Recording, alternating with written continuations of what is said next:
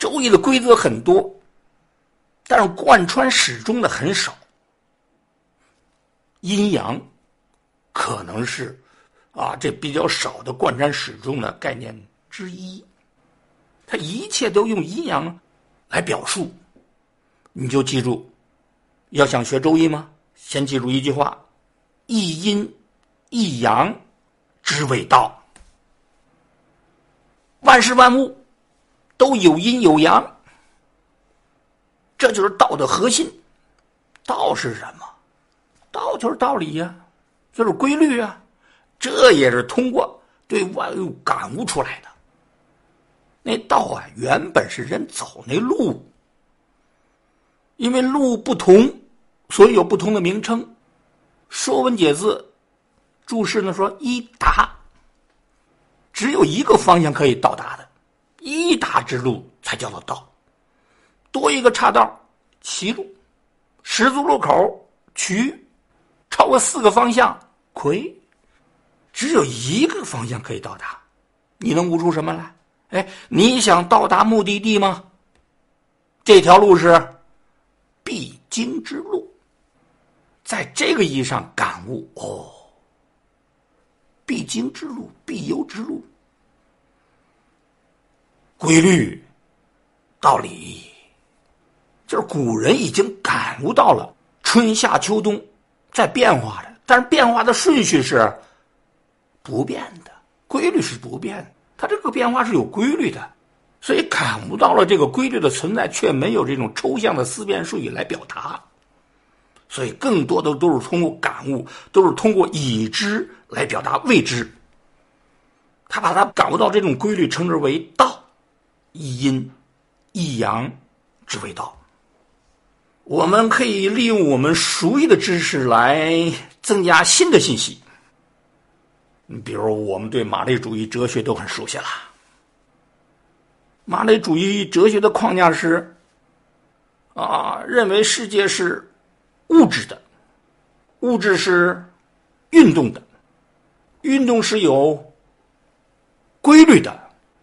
规律是可以认知的。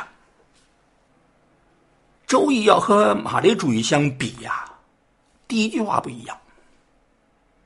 啊，马列主义认为世界是物质的，周易认为是源于太极。不过太极生两仪，有了物之后呢，这物就。由阴阳构成，这阴阳之间呢，这万物呢是变化的，变化是不是运动啊？是，运动是有规律的，变化也是有规律的，规律是可以认知的，这个变化也是可以认知的。那周易认为这个变化怎么认知啊？通过物象。通过物象的变化来感悟其中蕴含的道理，从具象感悟抽象，这是中国文化的特点。农耕文化嘛，看到草绿了，感悟这是一个什么时间？抽象的时间，什么季节？该干什么事儿了？哦，草绿了，春天；草黄了，秋天。到什么季节做什么事儿，就这么来感悟的。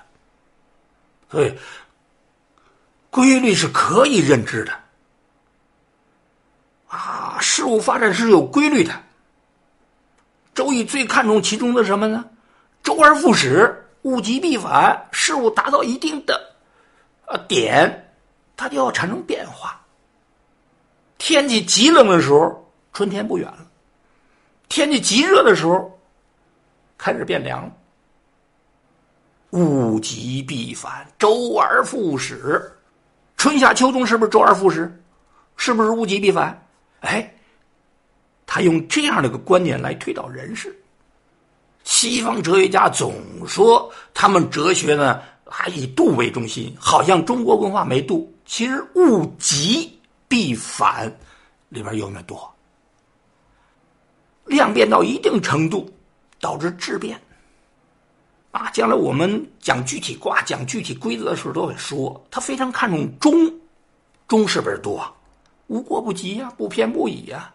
就是中国人没有这种抽象的思辨的表达，其实他的智慧都融入在具体的感悟过程之中。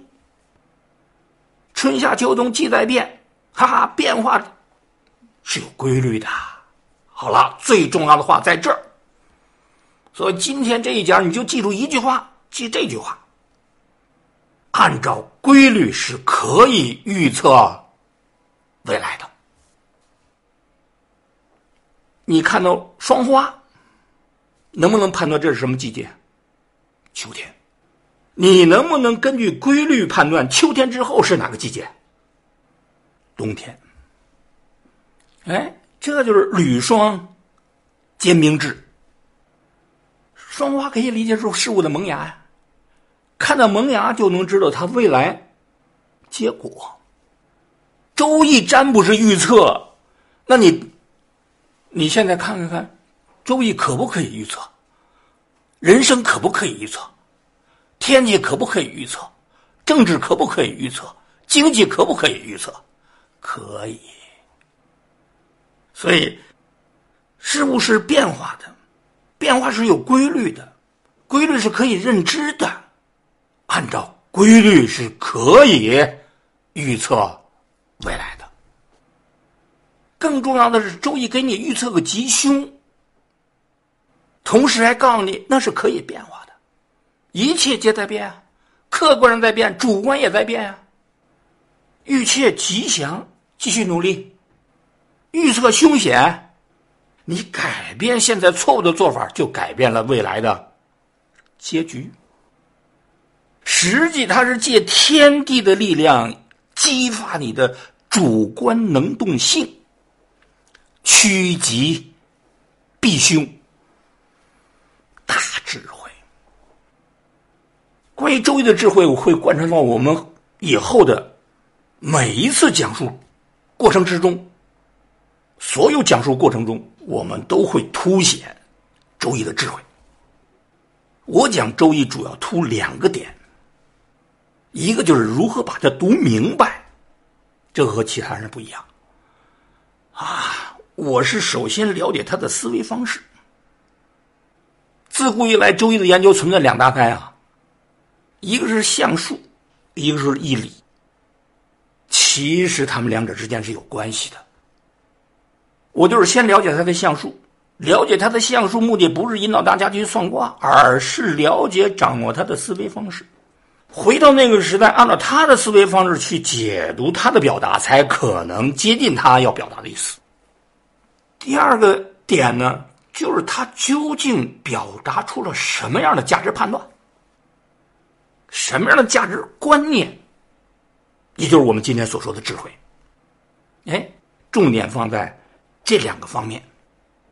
那么，《周易》呢还认为，一阴一阳之谓道，事实是分两面性啊，所以你就避免了片面极端呐。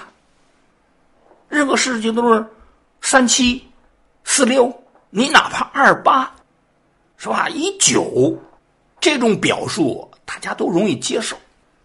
两面性、整体的、全面的分析，这都是哲学上的给我们的启发。